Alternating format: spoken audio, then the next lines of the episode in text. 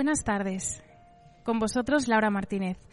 En el día de hoy vamos a hablar sobre Sama, Samudaripen, el genocidio que nadie quiso escuchar. En el día de hoy con nosotros tenemos a Lorena, con la cual vamos a hablar sobre las principales causas que han llevado al racismo y a la exclusión social de la etnia gitana. Hola Laura, buenas tardes. Pues sí, me gustaría hablar sobre las causas de esta persecución y discriminación a la etnia gitana. Eh, me gustaría recalcar pues las dos que todo el mundo conocemos, el racismo biológico. El pueblo gitano está situado por debajo de la persona humana y luego también el racismo cultural posmoderno. ¿En qué consiste este? En que no hay etnias o razas superiores o inferiores, sino diferentes y lo que imposibilita el diálogo, la convivencia y las condiciones de vida iguales. Con otras causas, ¿no? Que quizás se podrían relacionar con el nivel socioeconómico bajo, ¿no? O la complicidad social, ¿no? ¿Estoy en lo cierto? Sí, sí, por supuesto. Hay muchas otras causas, como por ejemplo el problema de seguridad pública, ilegalidad, nomadismo, o el adoctrinamiento con propaganda. No sé, por ejemplo, eh, los programas de la tele sobre eh, las etnias gitanas, eh, los kings, que se han puesto muy de moda. Vale, quizás esto lo podríamos relacionar con las consecuencias, ¿no? Con esas persecuciones, expulsiones, leyes de exclusión a la etnia. Y con ello vamos a pasar al grupo 2.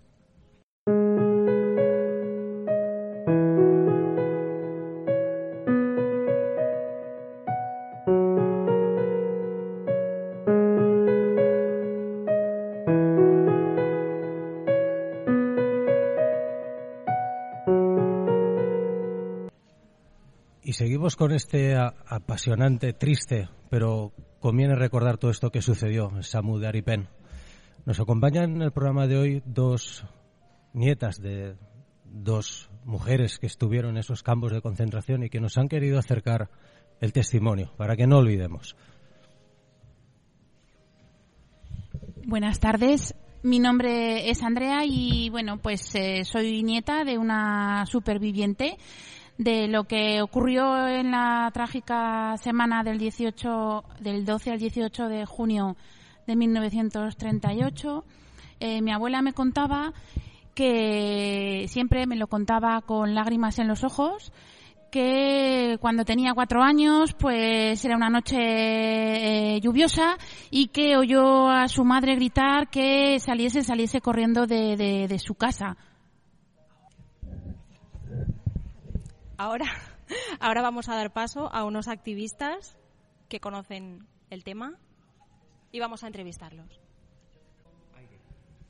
Hola, buenas tardes. Tenemos aquí a Gitano, defensor de los derechos humanos, nacido en México.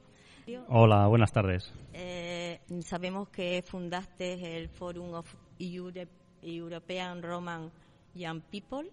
¿Qué te llevó a fundar esta organización? Bueno, pues una vez visto las ausencias en torno a esta actividad, eh, me llevó a cabo a, fundarla. Eh, ¿Y qué instrumentos utiliza? Eh, ¿Cómo ayudan a, esta minoría? Sí, bueno, trabajamos con profesionales que se, dedican a ayudar a estas personas que están en, en desamparo, ¿no? que tienen dificultades para para poder eh, tener esos derechos, ¿no? Esa lucha por esos derechos y nosotros somos como un camino, un camino hacia ellos, ¿no? ¿Y por qué en Europa y no en América? Bueno, eh, habíamos visto que en Europa eh, la ausencia de esta, de esta institución o de este organismo podía podíamos hacer que en Europa estuviera al igual que en, que en América. Pues bueno, muchas gracias. Hasta aquí eh, nos despedimos. Podemos, esperamos poder contar con su presencia en otro, en otro momento. Gracias. Gracias, un placer. Gracias. Venga. No dejen de escucharnos en nuestro, nuestra, eh, nuestra radio, pues emite todos los, los sábados. Gracias. Hasta luego. Hasta aquí. Gracias a todos.